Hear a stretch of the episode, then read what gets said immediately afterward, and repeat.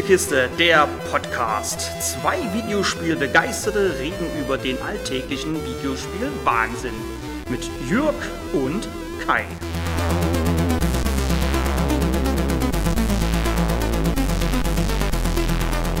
Hallo und Dobri denn. Willkommen zu einem weiteren kleinen Test. Heute ziehe ich Red Matter aus meiner Kiste, welches ich auf der PlayStation 4 und in VR gespielt habe. Red Matter ist das Konsolendebüt von Vertical Robot, einem spanischen Indie-Entwickler, der sich aus, wie es auf der offiziellen Internetseite heißt, erfahrenen Industrieveteranen zusammensetzt, die zuvor schon an solch wegweisenden Spielen wie, Moment, äh, Castlevania Lords of Shadow oder Spec Ops The Line mitgearbeitet haben. Hm. In der fiktiven Welt von Red Matter gibt es den Kalten Krieg immer noch. Nicht zwischen Amerika und Russland, so wie wir ihn kannten, sondern zwischen der Atlantischen Union und der Volksrepublik Volgravia.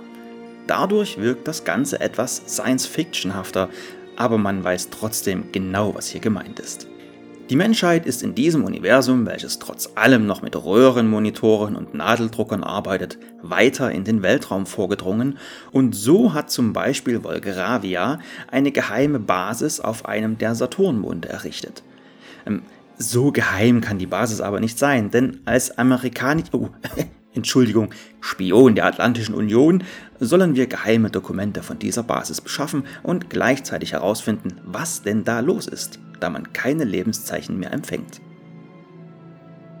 Diese Basis erkundet man auf ruhige Art und Weise, denn hier rennen wir nicht als waffenstarrender Space Marine durch dunkle Korridore, sondern rätseln uns ohne Hektik und Stress durch die circa vier Stunden lange Geschichte des Spiels. In Red Matter gibt es keine Gegner. Man kann nicht sterben, man muss nicht wegrennen, es gibt auch keinen Sauerstoffmangel. Die einzige Aufgabe ist nun mal das Finden der bereits erwähnten Dokumente, wobei man aber auch recht schnell auf das Mysterium der namensgebenden roten Materie stößt.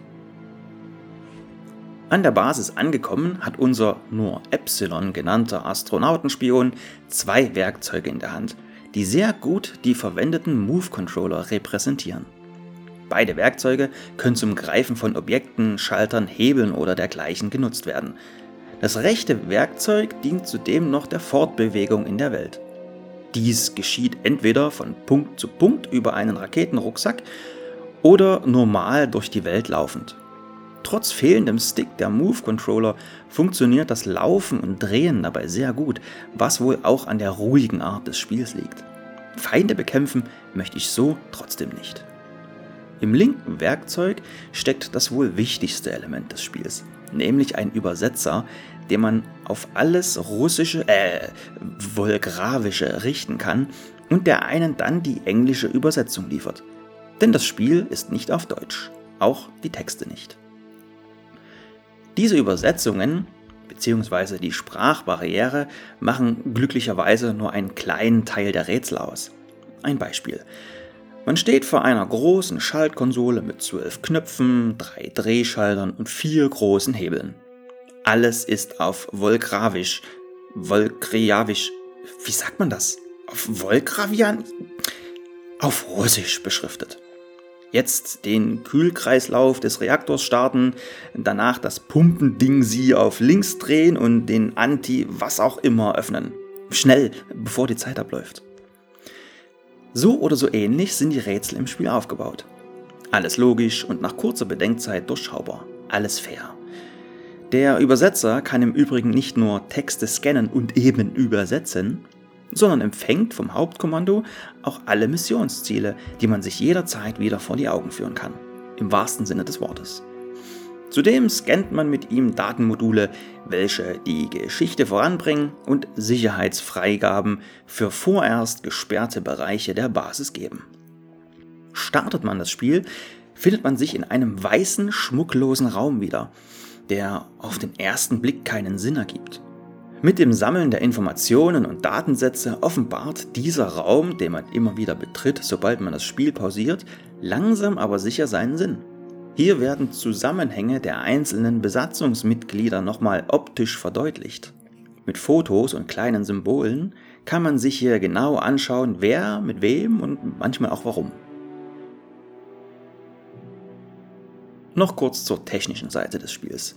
Optisch gehört der Titel zu den besten Spielen in VR. Gegenstände offenbaren aus der Nähe kleinste Details und die Basis ist stimmungsvoll beleuchtet. Die Soundkulisse passt auch. Rohre knarzen, Schalter rasten mit einem satten Klacken ein, Maschinen klingen alt und schwer.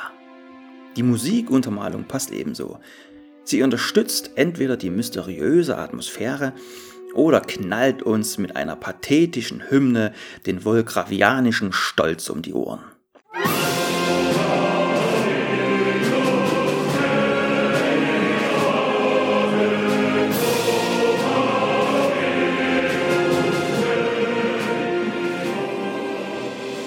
Die Steuerung geht wie erwähnt auch gut von der Hand bzw. den Händen, wobei ich die meiste Zeit im Sitzen gespielt habe, was allerdings hier und da Probleme verursacht.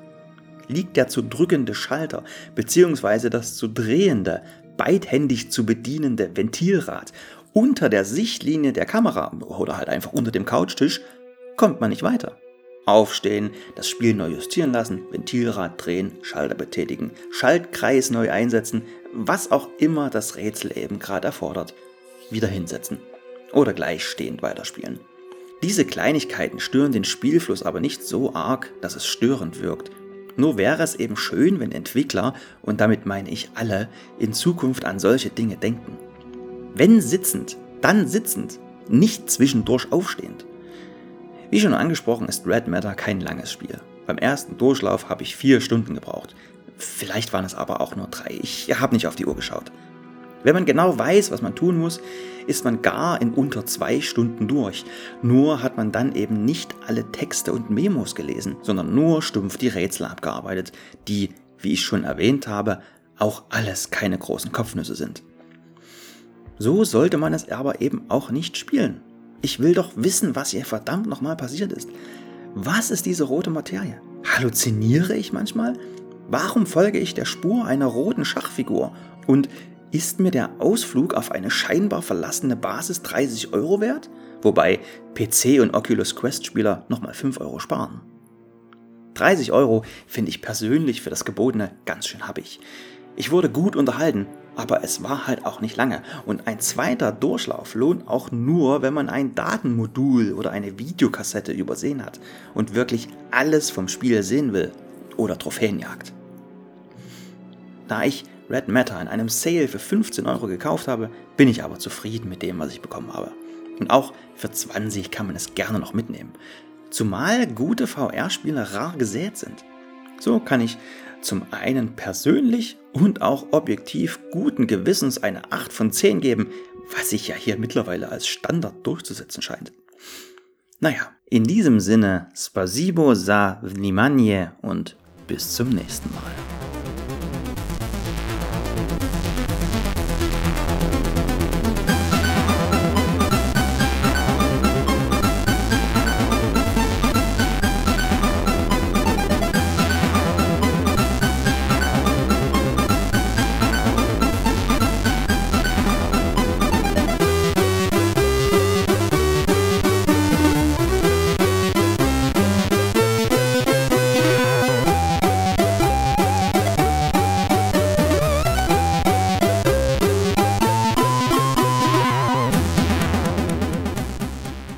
Wobei man aber auch recht schnell eine Katze hat, die am Kratzbaum kratzt.